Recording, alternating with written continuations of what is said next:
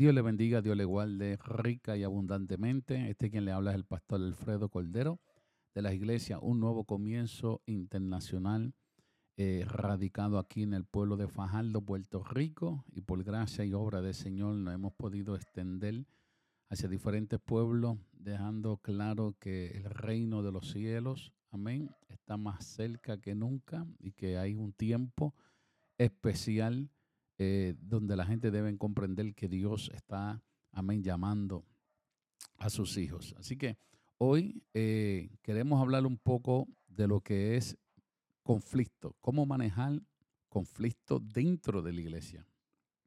Queremos, queremos hablar de este tema porque sabemos que muchos de los que nos escuchan de alguna forma u otra conocen la trayectoria que por gracia y obra del Señor Dios nos ha permitido vivir y ciertamente eh, nos sentimos más que eh, privilegiados el saber que Dios cuenta con nosotros para esta obra especial.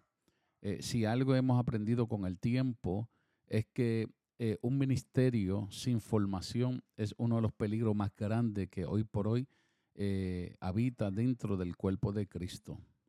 Por ende, nosotros hemos decidido hacer una serie de estudios, otros eh, ya lo hemos subido aquí a nuestro podcast, eh, lo vamos a estar repitiendo eh, con una calidad de audio mucho mejor como la que están escuchando actualmente, ya que estamos trabajando con los estudios y estamos trabajando con todo lo que tiene que ver con el canal The World, donde de alguna forma u otra van a tener unos programas extraordinarios dirigidos hacia el liderato. vamos a tener también unos programas dirigidos hacia la juventud, hacia las damas, los caballeros, en fin. Va a ser un canal completamente eh, nutrido de, lo que queremos y de lo que sabemos que Dios quiere que nosotros hagamos. Así que hoy eh, eh, entramos a lo que es cómo deben manejarse los conflictos dentro de la iglesia. Esto es bien importante que nosotros tengamos esto claro, porque si algo nosotros hemos aprendido con el tiempo es que dentro de la comunidad cristiana nosotros no podemos ignorar la gran realidad, que a pesar de que todos servimos a un Dios perfecto, la iglesia en general es una iglesia imperfecta. Y basado y partiendo de esta primicia, nosotros tenemos que tener esto en cuenta, porque muchos de nosotros cuando eh, se nos habla de ministerio, se nos habla de trabajar para la obra de Dios, por alguna razón sentimos ese, esa alegría, ese, ese, esa emoción de simple y sencillamente sentirnos que estamos siendo llamados por un ser superior y saber que el cielo cuenta con nosotros. Y esto trae a muchos de nosotros como que mucha alegría y nos trae un regocijo extraordinario, pero debemos tener algo de cuidado, debemos tener cuidado. ¿Por qué? Porque muchos de nosotros ignoramos que dentro de la iglesia eh, es donde muchas veces eh, el conflicto es, es eh, esencial o es, no esencial, está, es parte de, de, todo, lo que, todo lo que lleva el ministerio como tal. Y por lo tanto, el conflicto en la iglesia, literalmente, yo quiero decirle a la gente hoy que es inevitable. Pero, ¿cómo debemos manejar el conflicto que ocurre dentro de la iglesia? Eso es lo que nos debemos empezar a preguntar. Yo tengo que reconocer que el conflicto dentro de la iglesia es inevitable, pero ¿cómo yo debo manejar el conflicto que, ocurre dentro de la iglesia? ¿Qué enseña la Biblia acerca del conflicto? yo quiero decirle, amado, que todo el libro de 1 Corintios fue escrito para abordar este problema de una iglesia dividida. El conflicto, amado, en la iglesia no es un problema nuevo. Y esto lo tenemos que entender, esto no es algo que surgió de ayer para hoy, esto es algo que ha, existido desde el principio. Hay principios provistos a lo largo de la escritura que simple y sencillamente proveen instrucciones para que el manejo del conflicto en la iglesia sea uno correcto. Y nosotros tenemos que entender esto porque la forma en que nosotros abordemos como líderes los desacuerdos entre los miembros de la iglesia tiene mucho que ver con la naturaleza de la discusión. Y nosotros entendiendo este principio, nosotros debemos, amén, amarrarnos a entender que el conflicto de la iglesia puede surgir por diferentes opiniones. Puede surgir porque hay desacuerdo con el liderazgo o casos que simple y sencillamente son evidentes como el pecado dentro de la casa del Señor. Cada uno de estos requiere literalmente un enfoque diferente, amado. Usted que me escucha. Aunque todos ellos necesitan compartir ciertos principios básicos, tenemos que entender que cada uno tiene un enfoque diferente. Cualquier desacuerdo entre los miembros de la iglesia debe basarse en el amor y la benignidad. Nosotros tenemos que entender esto, amado, porque nosotros no podemos de alguna forma u otra lidiar con conflictos desconectados del amor y la benignidad. La Biblia dice claramente en el libro de Efesios, capítulo 4 y verso 15, dice, al contrario, el amor debe hacernos decir siempre la verdad para que en todo lo que hagamos no parezcamos cada vez más a Cristo, que es quien gobierna la iglesia. Por ende, si el amor no está en nosotros, es imposible que nos podamos parecer a Cristo. El objetivo de la discusión debe ser la unidad. Y esto es bien importante porque muchos de nosotros eh, eh, no entendemos esto. Y muchos de nosotros nos enfocamos más en tratar de resolver conflictos dentro de la iglesia buscando un ganador. Aleluya. Y esto no puede ser. Nosotros no debemos buscar un ganador o promover simple y sencillamente nuestra propia agenda o nuestra propia opinión del asunto. O sea, nosotros no podemos permitirnos cuando estamos manejando conflictos dentro de la iglesia, amén, que de alguna manera u otra nosotros tomemos un, un partido o nosotros nos, nos inclinemos a un lugar, nosotros debemos tener en cuenta, gloria a Jesús, que nuestra, nuestro objetivo literalmente es simple y sencillamente la unidad. Aleluya. Y si nosotros no tenemos la unidad correcta y nosotros no provocamos la unidad correcta, nosotros lo que vamos a crear un caos dentro de la congregación. Tú sabes, eh, eh, es crítico que estas discusiones se basen en la verdad. Tú sabes, es necesario. La Biblia dice en 1 Corintios capítulo 3 y verso 6, no aplaude a los malvados, sino a los que hablan con la verdad. Tú sabes, nosotros tenemos que entender que no importa eh, cuál sea nuestra opinión o, o dónde nuestro corazón muchas veces está inclinado, porque estamos manejando con diferentes personas dentro de la congregación, Amén. Nosotros tenemos que, por obligación, nosotros tenemos que enfocarnos a entender que nuestro objetivo es simple y sencillamente no aplaudir a los malvados, sino que a los que hablan la verdad.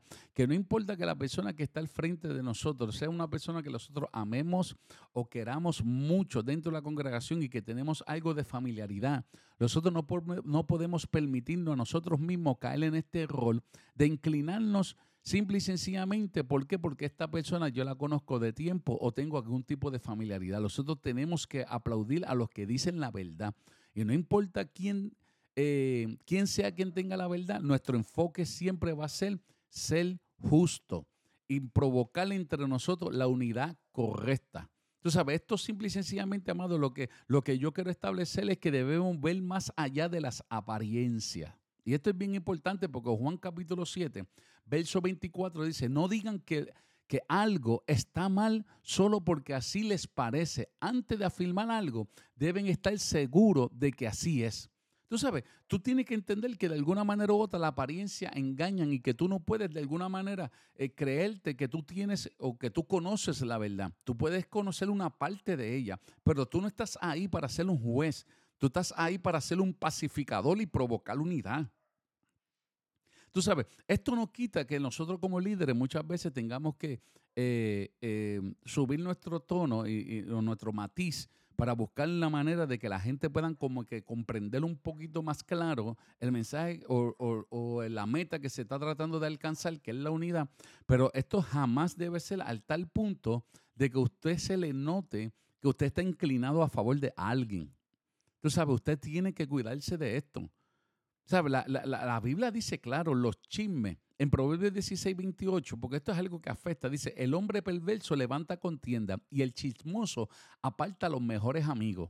Tú sabes, entonces nosotros tenemos que tener cuidado porque cuando nosotros estamos manejando con conflictos dentro de la congregación, son simple y sencillamente chismes, lo que nosotros llamamos en nuestro lenguaje, en nuestro ministerio, niñería. Gente que de alguna forma u otra no tienen la capacidad de lidiar con problemas y como no la tienen, pues automáticamente se ponen a la defensiva y empiezan con el dimi direte. Y lamentablemente esto nos pone en una posición incorrecta. Tú sabes, nosotros tenemos que tener cuidado. Tener cuidado de lo que, de, de, lo que nuestros oídos escuchan. ¿Por qué? Porque cuando vamos a manejar conflictos debemos tener el corazón transparente y correcto. No podemos permitir que los chismes que nos jodean con relación a, X o Y tema que estemos lidiando, que estemos trabajando, afecte nuestro buen juicio como líderes de la casa de Dios.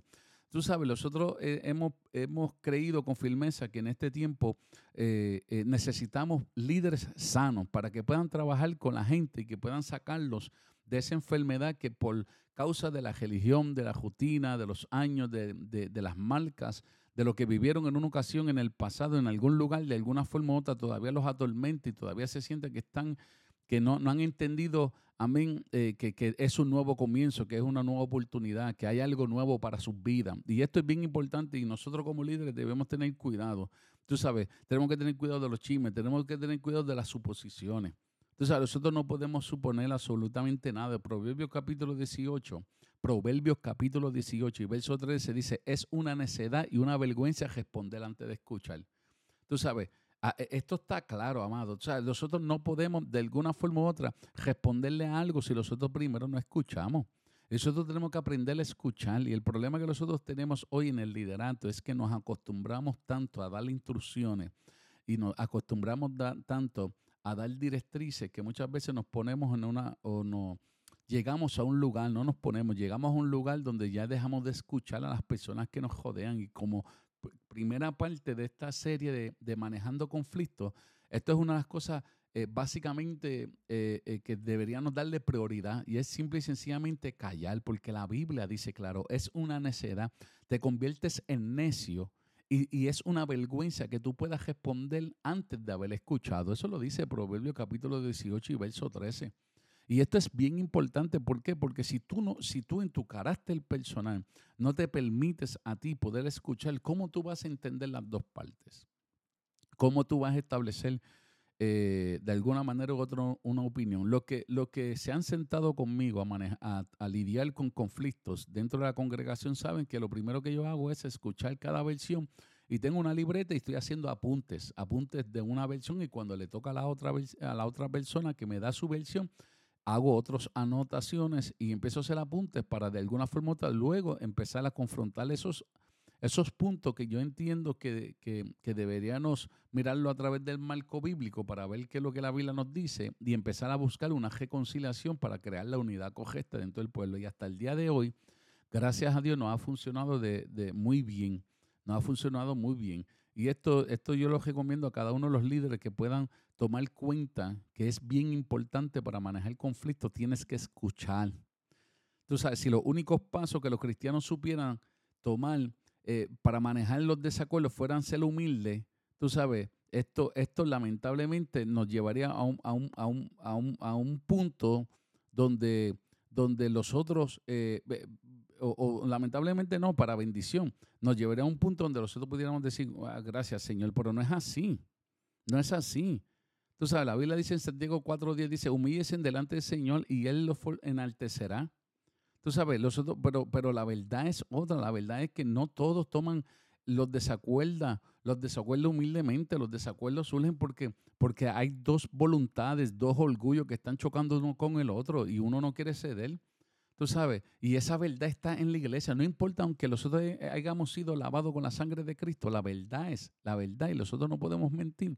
La verdad es que todos nosotros cargamos con algo de orgullo personal porque creemos que tenemos eh, una razón o tenemos una opinión muy personal. Tú sabes, tenemos, tenemos, tenemos un orgullo que está ahí que lamentablemente nos pone en una posición donde, donde no queremos ceder. Y hoy, en esta maravillosa, eh, en este día especial que Dios ha hecho, Dios quiere trabajar con nosotros y que nosotros podamos mirarnos un poco mejor y que podamos aprender a manejar conflictos dentro de la iglesia para que podamos ser efectivos. Tú sabes, Santiago 1, 19 al 20 dice, Santiago capítulo 1, versículo 19 dice, recuerden esto, queridos hermanos.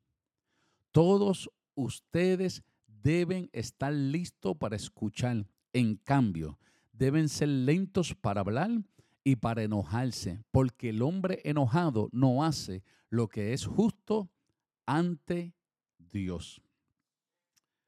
Ah, mi alma alaba a Dios. Esto a mí, esto a mí me ministra porque yo creo eh, que la palabra cuando es nuestro, nuestro enfoque y es nuestra plataforma, es nuestra base, literalmente nosotros vamos a empezar a, ver cosas eh, diferentes, empezar a ver resultados diferentes porque nuestra, nuestras actitudes van a empezar a cambiar.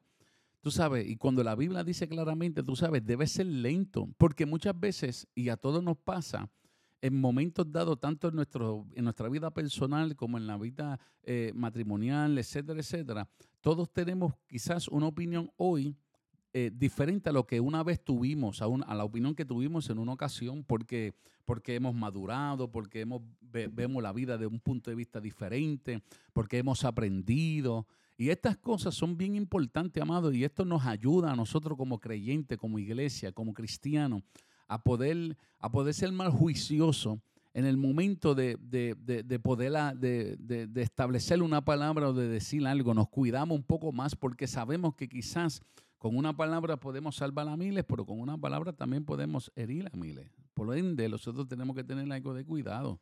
Entonces, estoy diciendo, entonces, cuando yo miro, yo, comprendo que la gran mayoría, literalmente, de los conflictos se resolverían fácilmente Amén. Si tuviésemos esta actitud de Colosenses capítulo 3, verso 12, que dice, Dios los ama a ustedes y los ha escogido para que permanezcan al pueblo, para que pertenezcan al pueblo santo. Revístense de sentimiento de compasión, bondad, humildad, mansedumbre y paciencia. Wow.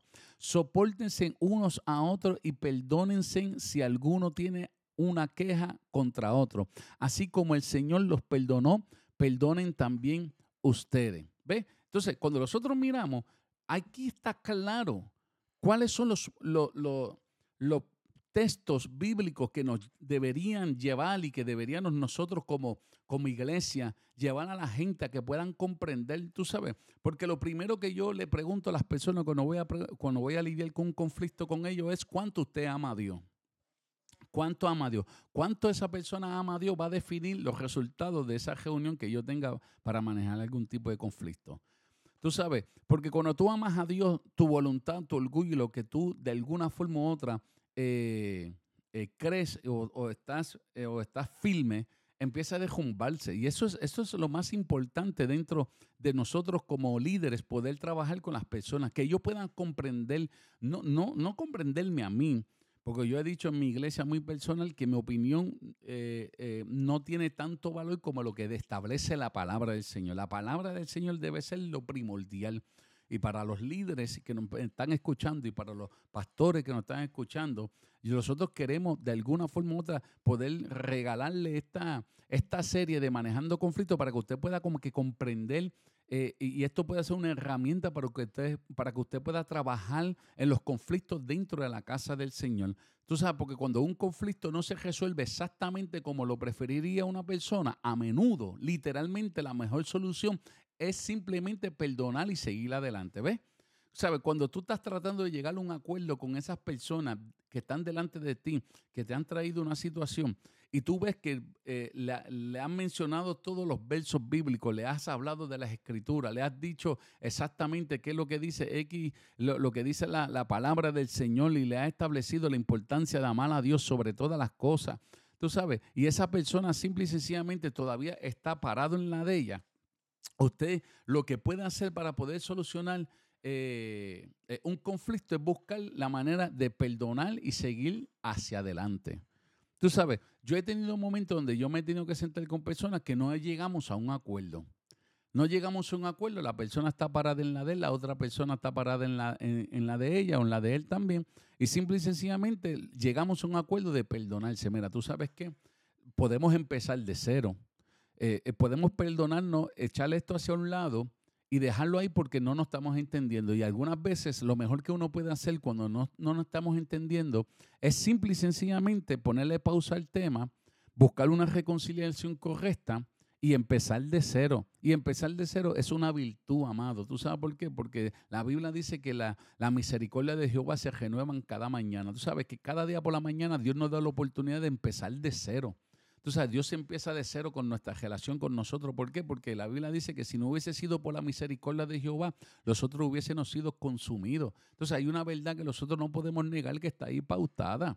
Entonces el, Espíritu Santo quiere trabajar con nosotros como líderes para poder trabajar con las personas que ellos puedan entender en sus corazones que muchas veces no van a llegar a un acuerdo, pero eso no significa que, se, que, que, que hay que seguir con este desacuerdo, hay que o permitir que este desacuerdo llegue a una división. Podemos perdonarnos y empezar de cero.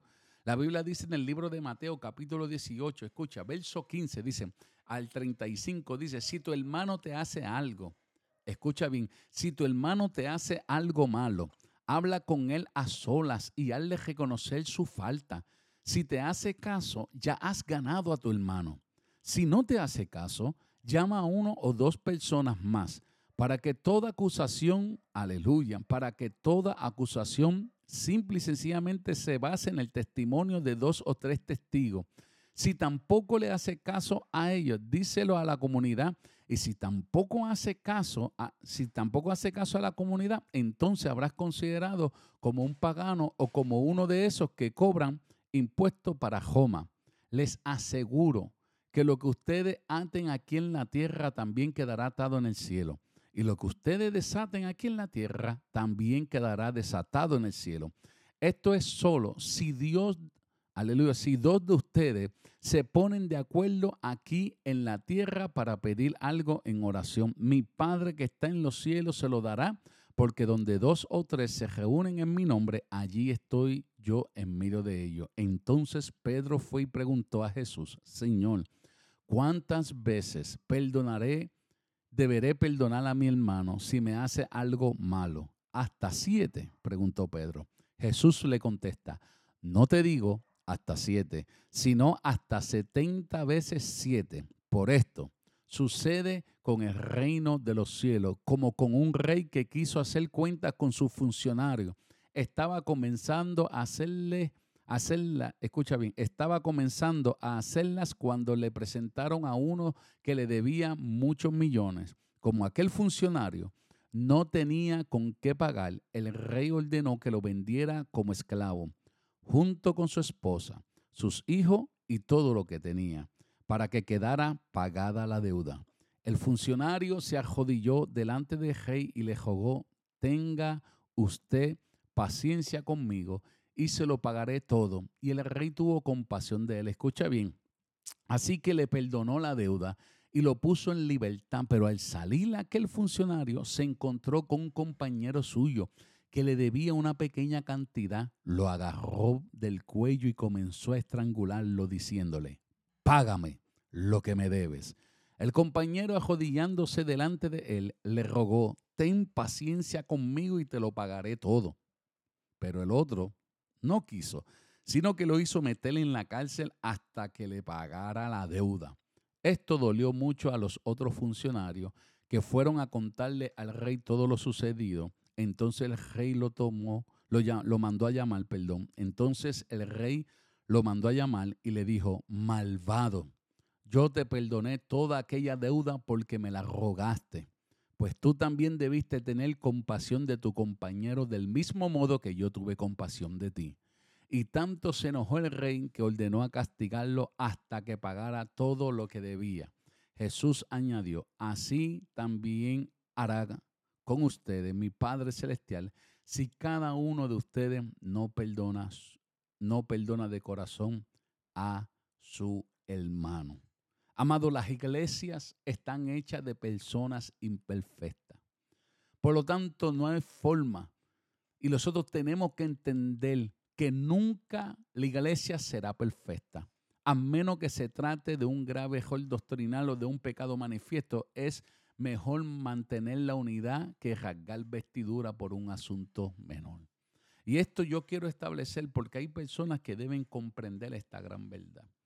Tú sabes, nosotros tenemos que entender y uno de los puntos que nosotros debemos levantar dentro de, de una situación de conflicto es buscar la manera de que la gente entienda cuánto Dios le ha perdonado. Tú sabes, cuando tú comparas el perdón de Dios en tu vida con lo que tú debes perdonar, automáticamente te das de cuenta que es necesario. Todo lo que se te imposibilita perdonar y buscar la unidad, debes ponerlo en el balance del perdón que tú has recibido delante de Dios.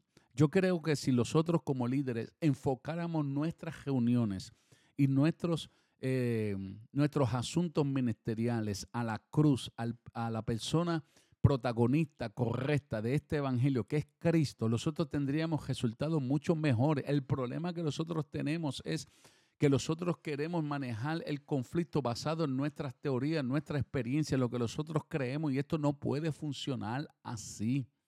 Entonces, nosotros no podemos por nada eh, eh, permitirnos a nosotros mismos caer en este rol de creer que nosotros vamos a salir airosos porque yo soy el líder, porque se tiene que hacer lo que yo diga. No, nosotros tenemos que tener en cuenta que tenemos que invitar a la presencia del Padre y, la, y la dirección del Espíritu Santo sobre nuestras vidas para que nuestras palabras puedan ser persuasivas de tal manera que la gente pueda entender a Cristo nuevamente en sus vidas.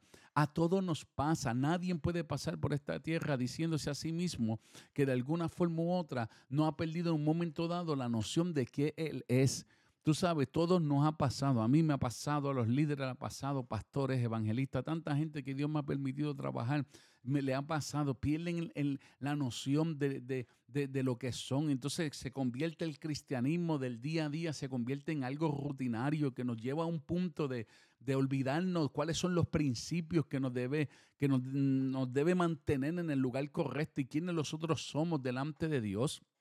Amado, y hoy, hoy yo creo con firmeza que, que si nosotros como líderes empujamos a la gente en una forma eh, eh, simbólica eh, y los concientizamos a comprender que ellos en su carácter personal deben entender lo que pasó acá. ¿Sabes? 70 veces 7 vas a perdonar. ¿Sabes? Es, es infinita veces lo que vas a perdonar. Vas, y cuando se te acaba el perdón, vas a poner el perdón en balanza con el perdón que recibiste. Y eso automáticamente debe detonar en ti el deseo de pasar la página. ¿Por qué? Porque has entendido. Entonces, nosotros como creyentes debemos empujar a la gente literalmente eh, en, en una forma correcta que puedan mirar nuevamente la cruz, los líderes, los pastores, eh, eh, eh, consejeros, debemos buscar la manera de que la gente pueda volver a ese principio, al principio simple y sencillamente, amado, de lo que es la cruz. Aleluya. De lo que es la cruz. Si nosotros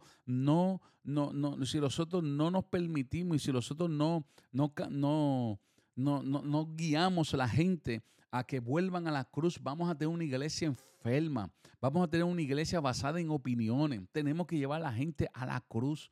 Los conflictos de la iglesia más fáciles de manejar, literalmente tú sabes cuáles son, o al menos deberían ser cuando se trata de simple diferencia de opinión. La Biblia literalmente es bien clara con esto. Tú sabes, en muchos temas los cristianos no estarán de acuerdo en muchas cosas, pero de alguna forma u otra hay desacuerdo, amén, sobre temas de la libertad cristiana. Tú sabes, la solución más fácil es simple y sencillamente aceptar en el desacuerdo. Tú sabes, eh, eh, eh, yo sé que en estos días se ha estado hablando tanto de la música y no quiero ni entrar en eso, porque yo pienso que cuando nosotros respetamos y sabemos las funciones de, que el cuerpo de Cristo tiene diferentes miembros y que cada uno, ninguno nos parecemos, pero todos nos necesitamos porque tenemos una función que hacer. Tú, tú ves estos temas y tú ni opinas de ellos porque tú le pasas le pasa por el lado, porque es algo que, lamentablemente eh, es, parte del crecimiento de otras personas que creen en esto. o de algún tipo de enseñanza, pero, pero al final del día la cruz tiene más peso que todos estos temas y nosotros debemos entender que debemos vivir una vida más unida, Tú sabes, ¿por qué? Porque de alguna manera u otra esta diferencia de, de, doctrina, de la libertad cristiana y de estas cosas no deberían, deberían ser eh, eh, literalmente. Mira, yo, eh, yo he tenido personas dentro de esta congregación que se han mantenido en una, en una postura eh, conservadora y yo los he respetado y ellos nos respetan y nos aman llevan años con nosotros y nunca, nunca eh, eh, se han amarrado a la libertad que, que, nosotros vivimos como tal, ¿verdad? Y ellos se han mantenido, nosotros los amamos, son personas activas en nuestra congregación. Hay otros, ¿sabes? Nosotros tenemos una variación dentro de nuestra congregación, pero el respeto es lo que nos ha mantenido por estos 10 años.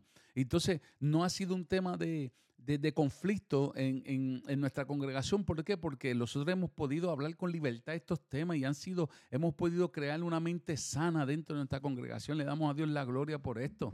Pero tú sabes, estos conflictos debemos tener cuidado. No vale la pena literalmente crear una conmoción por algunas diferencias de opinión. O sea, nosotros no podemos crear un caos. De hecho, algunos conflictos, amados, si no, la mayoría tienen más de la parte, más de una parte culpable. Tú sabes, e, en Mateo 7, 1, 5 dice, no juzguen a otro para que Dios no lo juzgue a ustedes.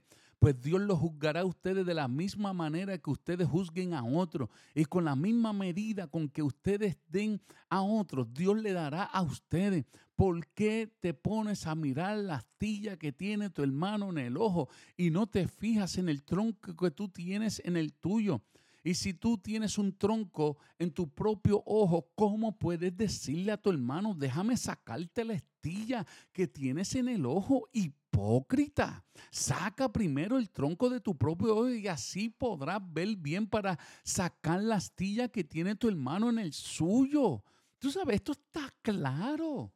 Tú sabes, cuando tú y yo estamos manejando conflictos, lo primero que debemos es, o, otra de las cosas que debemos hacer eh, en, el, en el manejo del conflicto es buscar la manera de que la gente entienda que no hay nadie perfecto dentro de la casa de Dios, que no hay nadie que nosotros podamos de alguna, la Biblia dice que no hay hombre justo que haga el bien y no peque un día. Tú sabes, todos nosotros tenemos claramente esta impotencia de reconocer que a pesar de que tenemos el Espíritu Santo y que Dios nos está perfeccionando y que el Espíritu nos está perfeccionando para el día de que suenen las trompetas, poder ser arrebatado y, y subir al cielo la verdad es que cargamos en nuestra, en nuestras vidas una, una parte imperfecta que lamentablemente siempre se inclina, que Pablo tenía una lucha con ella. Y nosotros no podemos pararnos, amado, en un lugar creyendo que nosotros somos mejores que nadie. La Biblia dice que Moisés, ante su santidad y ante que su rostro brillaba por causa de la santidad del Padre.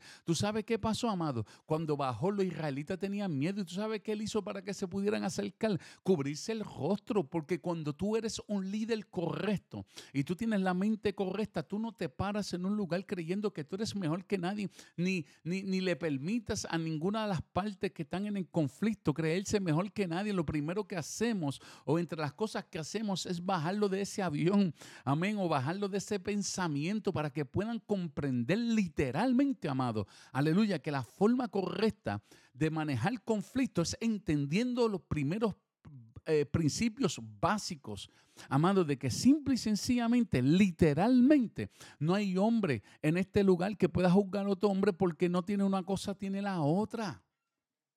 Tú sabes, la parte verdadera y difícil de esto es darse de cuenta de que muchas de las tradiciones y preferencias que practica una iglesia caen en esta categoría los estilos musicales, el uso de los medios de comunicación, las películas, las comidas, los deportes, no están inherentes vinculados a ninguna doctrina en particular. Un cristiano literalmente debe ser muy, pero demasiado de muy cuidadoso de no juzgar o criticar a un compañero creyente sobre algo que realmente no es de su incumbencia. Tú sabes, tú no puedes, tú sabes, nosotros como, como, como creyentes debemos y como líderes debemos eh, eh, hacer que las personas recapaciten y que puedan comprender literalmente que hay unas áreas que no nos corresponden a nosotros y hay temas que están, que están ahí, que acabo de mencionar sobre, sobre la comunicación, sobre la película, los medios, la, música, la comida, eh, los deportes, etcétera, amado, que no hay nada bíblico que nosotros podamos refutar, que debemos tener cuidado. Tú sabes que los otros Dios nos llamó a la unidad y no a la división. Y como líderes debemos tener la capacidad de poder guiar a las personas a que puedan comprender estos principios. Tú sabes, los desacuerdos con el liderazgo son algo literalmente que yo he aprendido en el ministerio, son algo un poco más delicado. Eso yo lo puedo entender. ¿Por qué? Porque hay personas dentro de la congregación que piensan y juzgan decisiones de los líderes, de nosotros los líderes, que muchas veces los ponen en una controversia bien fuerte.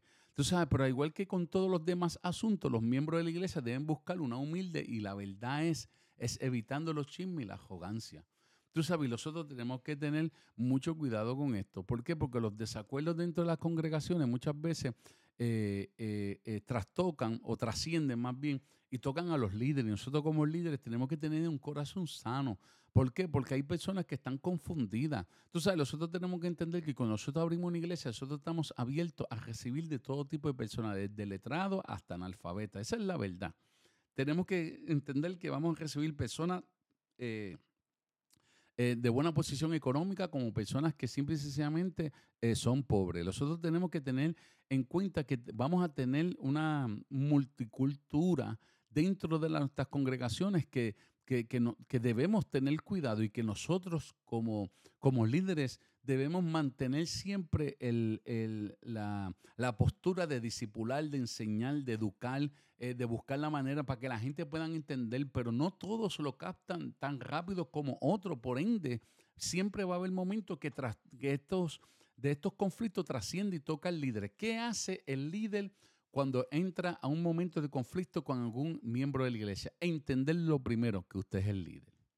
Por ende, el que usted sea el líder, yo quiero decirle que no es por obligación usted salir con, la, con, con el conflicto ganado. Yo he tenido experiencia donde yo he tenido que pedir perdón, que aunque literalmente he entendido en mi juicio que no es eh, que no tengo la culpa o que soy inocente de algo, con tal de tener la, la paz de Cristo, yo he pedido perdón con tal de que la gente de alguna forma u otra podamos eh, llegar a un punto donde bojemos y empecemos de nuevo.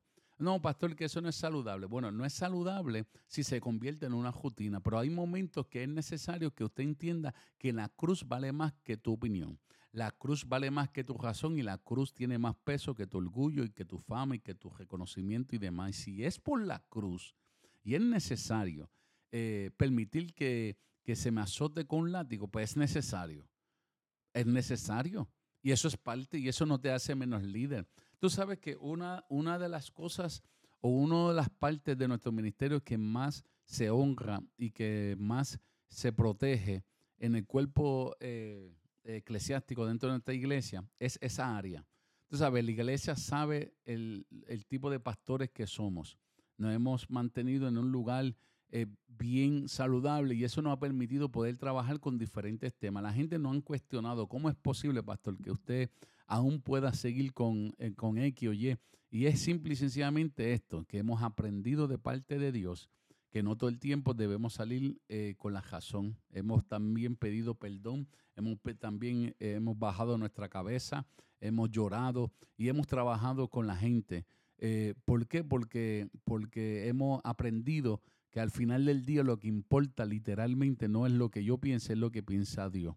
Y hay personas que, y líderes que deben entender esto. No podemos permitir que la arrogancia sea parte de nosotros, ¿no? Tú sabes que la, Biblia habla claro y dice claramente que antes de la caída viene la altivez de espíritu. Eh, tú sabes, nosotros no, podemos, no podemos permitirnos caer en esto. ¿Por qué? Porque vamos, vamos a lastimar a muchas personas. Tú sabes, cuando se maneja correctamente los conflictos, estas situaciones pueden ser grandes oportunidades simple y sencillamente para que una iglesia crezca. ¿Tú sabes por qué? Porque la iglesia aprende a entenderte. La Biblia dice en el libro de Hechos, capítulo 6, versos del 1 al 7, dice, en aquel tiempo, como el número de los creyentes iba aumentando, los, los de habla griega comenzaron a quejarse de los de habla hebrea, diciendo que las viudas griegas no eran bien atendidas en la distribución diaria de ayuda. Los doce apóstoles reunieron a todos los creyentes y le dijeron, no está bien que nosotros dejemos de anunciar el mensaje de Dios para dedicarnos a la administración. Así que, hermanos, busquen entre ustedes siete hombres de confianza, entendidos y llenos del Espíritu Santo, para que le encarguemos estos trabajos. Nosotros seguiremos orando y proclamando el mensaje de Dios. Todos estuvieron de acuerdo y escogieron a Esteban, hombre lleno de fe y del Espíritu Santo, y a Felipe y a Procoro, a Nicanor, a Timón, a Palmenas y a Nicolás, uno de Antioquía que antes se había convertido al judaísmo, luego los llevaron a donde estaban los apóstoles, los cuales oraron y le impusieron las manos, el mensaje de Dios iba extendiéndose y el número de los creyentes aumentaba mucho en Jerusalén. Incluso muchos sacerdotes judíos aceptaban la fe. Usted ve, usted ve, cuando, cuando hay, nosotros como líderes debemos tener cuidado porque muchas veces nosotros queremos una iglesia tan y tan perfecta y nosotros nos hemos aprendido que muchas veces por causa de los conflictos hay situaciones que nos dan una grande oportunidad, como yo acabo de establecer. O sea, la Biblia dice claramente que, la, que las mujeres griegas se empezaron a quejar. Se empezaron a quejar porque simple y sencillamente decían que la, distribución diaria no, estaba siendo bien atendida con la, ¿verdad? Eh, con, la, eh, con, la, con, con, las mujeres, ¿no? Con las griegas. Gloria a Jesús. Y que de alguna forma u otra, ¿verdad? Eh, eh, por, causa de esta, por causa de esta queja, esto provocó un plan, un plan, una solución. Ok, pues vamos a hacer algo, vamos a unirnos y vamos a buscar gente entre ustedes mismos para que puedan atender esto. Usted ve, usted no puede quejarse, o escucha bien líder que me está escuchando, no debes huir de los conflictos, porque los conflictos pudieran ser que sean los instrumentos, las herramientas que Dios está utilizando para empezar a darle forma y andamiaje o estructura a tu ministerio. Hay cosas que han nacido del momento más oscuro. Hay, em, ¿sabes? Nuestro ministerio eh, se mueve con células y esas células nacieron en un momento de caos dentro de nuestra congregación. Y ha sido lo mejor que nos ha surgido. ¿Por qué? Porque hemos podido dividirnos y no hemos podido, hemos podido trabajar con toda la iglesia en general para que nadie se quede, literalmente nadie, nadie se quede sin atención. Todos tienen a un líder que los atiende, que los trabaja. Amén, gloria a Jesús. Y yo estoy completamente eh, eh, informado de todo lo que está aconteciendo. Tú sabes, gracias a Dios, por causa de una crisis que nosotros vivimos en nuestro ministerio, esto surgió y hoy por hoy es parte esencial dentro de nuestro ministerio ha sido la razón por la cual hemos permanecido una iglesia firme creciente, una iglesia que está en avivamiento, que Dios está haciendo cosas extraordinarias, que nos seguimos extendiendo, pero ha sido por esto, porque hemos podido crear líderes eh, y hemos podido dividir la iglesia en células, eh, pero esto nace a causa de un momento difícil dentro de nuestra congregación. Tú sabes, eh, acercarse al liderazgo sobre un desacuerdo debe hacerse con cuidado y con un espíritu de humildad. Tú sabes, esto es bien importante que nosotros entendamos. Cuando hay un momento de conflicto que tú estás trabajando con una persona, tú tienes que hacerle entender a esa persona que la forma que ella se va o esa persona se va a referirlos o se va a presentar debe ser de una forma humilde, porque la Biblia dice en Hebreos 13, 17, obedezcan a sus líderes porque ellos cuidan de ustedes sin descanso y saben que son responsables de Dios de lo que ustedes les pase. Traten de no causar problemas para que el trabajo que ellos hacen sea agradable y ustedes puedan servirles de ayuda. ¿Tú, ves lo que digo? Tú sabes, nosotros, nosotros no estamos hablando por hablar, nosotros estamos estableciendo unos principios que nosotros debemos tener en cuenta. Tú no te estoy diciendo, al, momento de que la gente entienda cómo se van a acercar al líder, usted no puede permitir que la persona, en su carácter personal, eh, eh, eh, abra su corazón y derrame todo ese coraje y todo ese enojo porque quiere. Usted debe sentarle y hacerle entender que estamos hablando entre gente santa, entre gente escogida y que Dios no está a favor de nadie, sino que Dios está a favor de la unidad y que nosotros podamos unirnos. Tú sabes, esto es bien, bien, bien importante. Tú sabes, nosotros tenemos que entender que como líderes, como dije hace un rato, debemos escuchar las quejas y tener que y, tener, y debemos debemos tomarle estas quejas de una forma humilde y considerada.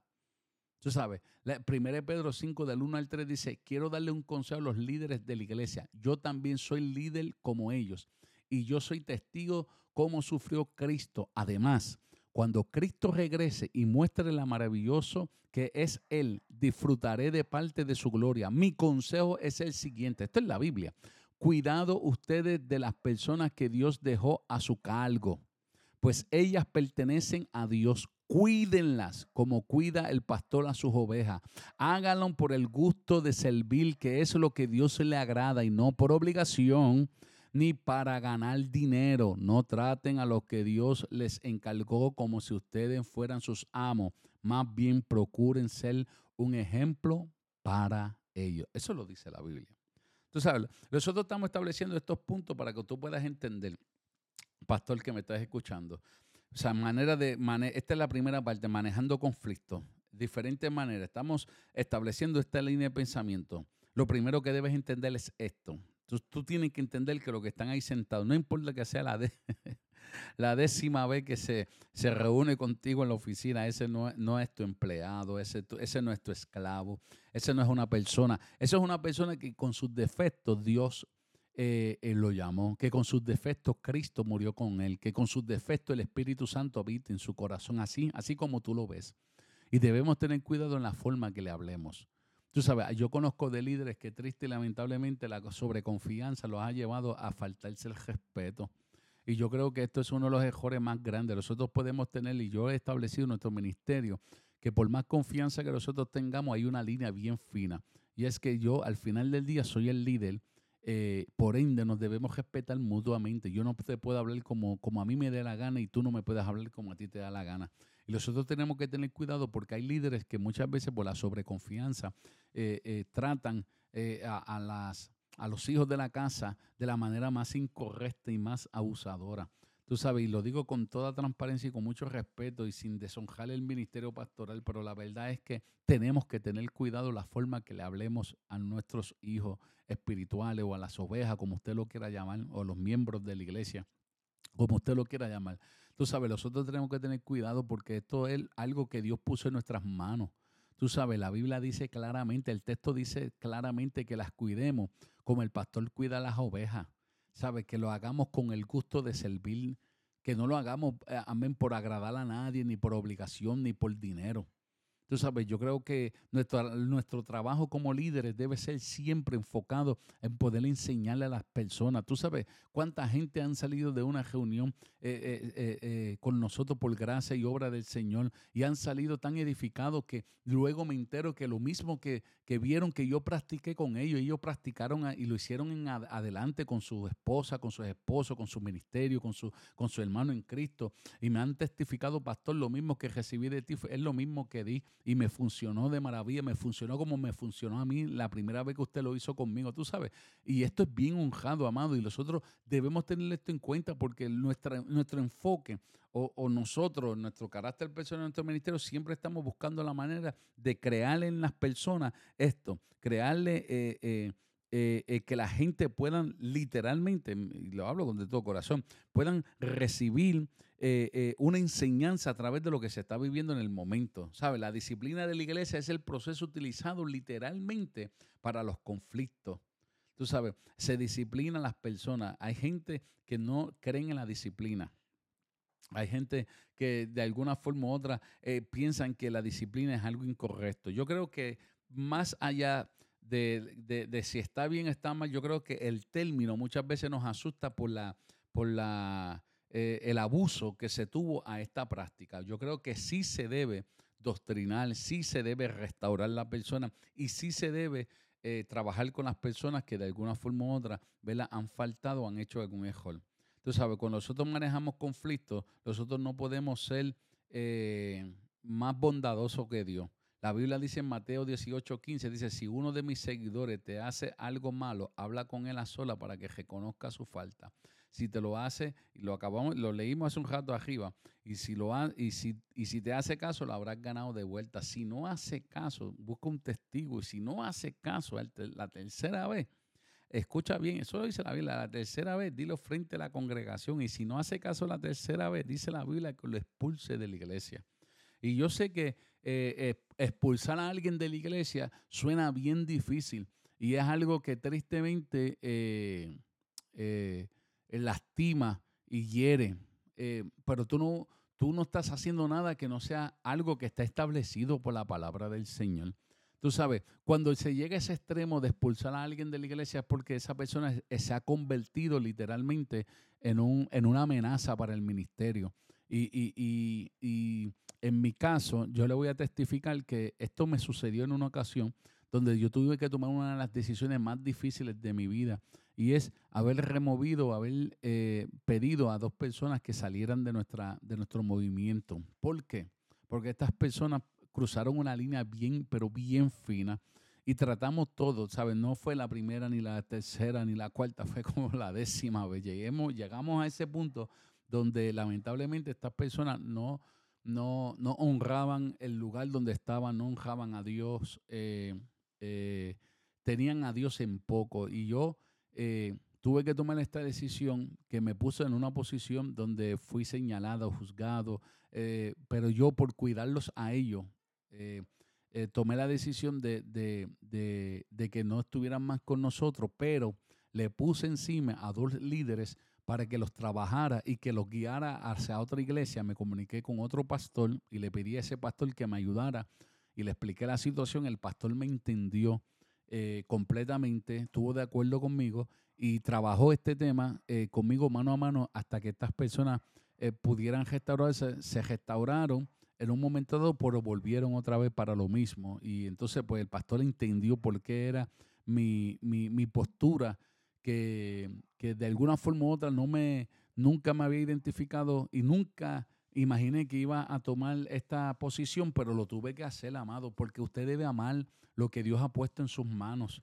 Tú sabes, las vidas son de Dios y Dios, el Espíritu Santo, si lo, mejor que ha hecho Dios es su multiforme eh, gracia que, se manifiesta a nuestro favor y Dios, eh, hasta el día de hoy todavía los líderes que nosotros eh, asignamos sigue trabajando con estas personas porque estas personas se apartaron y estamos y, se está trabajando con ellos eh, eh, de, otra manera. Tú sabes, buscándole un lugar donde ellos puedan como que, como que dejar este tipo de práctica que tenían y, respetar, tú sabes, a, los miembros y a las personas dentro de la casa del Señor. Tú pero, pero, pero ya cuando llegamos a este punto es porque ya hemos, hemos, hemos eh, usado todos nuestros recursos. Y esto es bien importante que usted entienda, amado. Esto no te juzga. Esto es lo que dice la Biblia. La gente que no quieren leer la Biblia, quieren vivir una vida basada en opiniones. Y para manejar conflicto muchas veces hay que tomar decisiones fuertes y difíciles. Pero siempre y cuando estén amarradas a lo que dice la Biblia y no de tu opinión, entonces veremos los frutos. El primer paso es abordar personalmente, escucha bien, uno de los pasos que queremos establecer es abordar personalmente el problema con la otra persona. Esto puede resolver muchos problemas sin que se haga público. En otras palabras, tú, las personas que me conocen saben que si me vas a decir algo de alguien, tienes que tener el coraje para decírselo de frente, porque no voy a permitir que tú me traigas algo eh, y luego, y luego cuando yo digo, ok, ¿quién te dijo? Fulano, pues fulano y sutano, para mi oficina, con mi esposa y con mi secretaria o con mi síndico, eh, nos sentamos en nuestra oficina y, hablamos de frente. ¿Por qué? Porque no creo, creo firmemente que, que la confrontación es parte de manejar el conflicto. Pero no es una confrontación como si usted fuera el guapo del, de la esquina, usted fuera usted el líder y se hace lo que tú digas. No, una confrontación sabia y lógicamente con los principios que establecimos al principio, que es simple y sencillamente la unidad, buscando la unidad. Si nosotros no buscamos la unidad, eh, nosotros vamos a tener problemas graves, graves, tú sabes. Cuando una discusión personal es ineficaz, la Biblia enseña a tomar unos o dos hermanos para confrontar. Eso es lo que acabamos de establecer. Tú sabes, esto involucra testigos.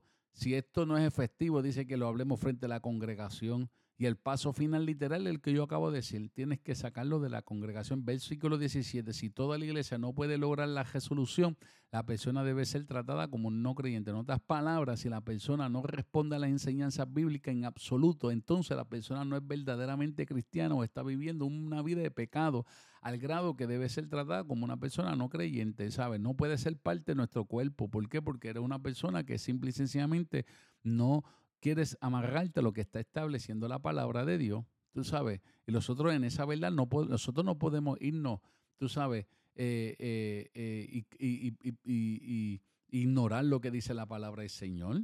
¿Tú entiendes? Tú sabes, la, la, Biblia está ahí, los líderes debemos vivir conforme a ella, tú sabes. Y nosotros cuando miramos la escritura, Pablo habla de una persona en la iglesia que se jactaba de su inmoralidad sexual tú sabes, en 1 Corintios capítulo 5, decía, y a todo el mundo sabe que uno de ustedes está volviendo con su madrastra. Esto es lo que dice la Biblia. Había un muchacho que estaba teniendo relaciones sexuales con su madrastra, como si viviera con su esposa. Esto está muy mal, dice, dice Pablo. 1 Corintios capítulo 5, versículo del 1 al 5. Ni siquiera los que, son, los que no son cristianos hacen algo así. Y ustedes se sienten orgullosos de esto cuando deberían estar avergonzados y haber echado de la iglesia a ese hombre. ¿Ve? Llega un punto de la inmoralidad sexual que esta persona, no, tú sabes, esta persona dice ser cristiana, pero quiere vivir de esta manera. Entonces, ¿qué tú vas a hacer como líder? Tienes que tomar una decisión. Y la iglesia, tú sabes qué hizo, tomar la decisión de expulsarlo de la congregación. Tú sabes, sabes, dice, yo, aunque estoy lejos, siempre me preocupo y pienso en ustedes. Así que la próxima vez que se reúna, hagan de cuenta que estoy con ustedes. Y recuerden que tienen el poder y la autoridad del Señor Jesús. Por eso, de parte de Jesucristo, le digo que ese hombre es culpable y que deben entregarlo a Satanás. De ese modo, aunque Satanás destruya su cuerpo, su espíritu se salvará cuando vuelva el Señor Jesús.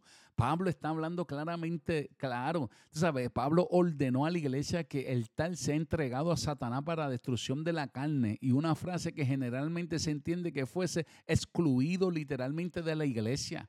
Pero vemos algo interesante. Tú sabes que esta es la parte que muchas veces no es, yo no tengo la puerta cerrada en mi corazón. Los líderes no pueden tener la puerta cerrada en su corazón. Debemos siempre tener en cuenta que nuestro corazón debe estar abierto, abierto a que las personas puedan cambiar y esperar ese momento de cambio. Y entonces, luego de haber tomado esa decisión, nosotros literalmente, tú sabes, movernos en la dirección correcta de hablar y de hacer lo correcto como líderes, abrir nuestros corazones y aceptar. ¿Por qué? Porque ese mismo hombre que Pablo habla, que dice que lo saquen de la iglesia, luego en 2 Corintios capítulo 2, versos 6 al 10 dice, no quiero exagerar en este asunto, pero la persona que causó mi tristeza hasta cierto punto también causó la tristeza de todos ustedes, pero ya es suficiente con el castigo que la mayoría de ustedes le impuso. Ahora, deben perdonarlo y ayudarlo a sentirse bien para que no vaya a enfermarse de tanta tristeza y remordimiento. ¿Ves? Tú sabes, cuando tú eres un líder correcto, tú sabes eh, que la persona, y tú sabes que la persona tiene literalmente un arrepentimiento genuino y, y tiene remordimiento por lo que hizo. Tú sabes, entonces tú como líder tienes que tener corazón abierto para abrirte y recibirle. Sigue diciendo la escritura, yo les juego que una vez más le demuestren que lo aman. La carta que le escribí era para saber si realmente están dispuestos a obedecerme en todo. Yo, por mi parte, estoy dispuesto a perdonar a todo el que ustedes perdonen, suponiendo que haya algo que perdonar. Lo hago pensando en ustedes y poniendo a Cristo como testigo. Gracias a Dios, amado, este hombre luego se arrepintió y fue perdonado. Escucha bien, líder. Fue perdonado y restaurado a la comunión de la iglesia. Incluso el caso del pecado severo, la unidad y la restauración son el objetivo final. Cuando tú estás lidiando con una persona de pecado que está, que ha pecado, que hizo algo incorrecto, nuestro enfoque es la unidad y la restauración. Nuestro objetivo es que se una y que se restaure. Entonces, nosotros no podemos excluir a una persona porque haya pecado. Nosotros lo excluimos el tiempo necesario, lo limitamos, le establecemos, le hacemos entender que es importante que esa persona se arrepienta genuinamente y luego le abrimos nuestro corazón y lo restauramos. E incluso en las peores situaciones, cuando una persona se arrepienta, debe ser perdonada y recibida nuevamente como parte de la familia de Dios. La gran mayoría de los conflictos dentro de una iglesia no implican nada drástico. Por esta razón, los miembros de la iglesia deberían poder resolver o al menos elegir perdonar sus diferencias en tiempo de conflicto en la iglesia. Amados, hoy en esta primera...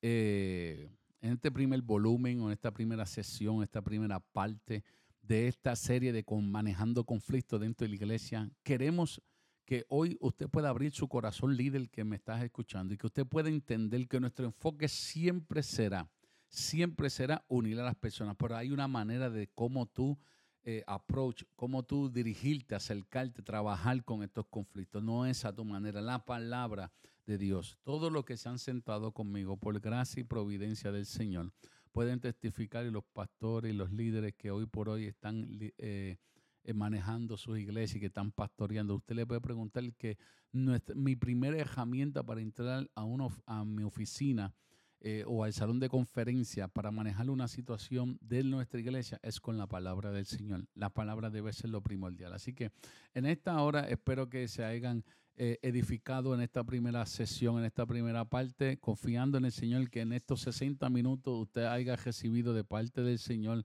amén, lo mejor del cielo. Así que Eh, recuerde buscarnos a través de las redes sociales, de Facebook, en YouTube, en Instagram, en Instagram, Instagram perdóneme, en, Twitter. Amén. Eh, búscanos a través de UNC Main Campus Iglesia, un nuevo comienzo Main Campus. Allí eh, estamos y hay mucho más. Así que bendiciones a todos. Shalom.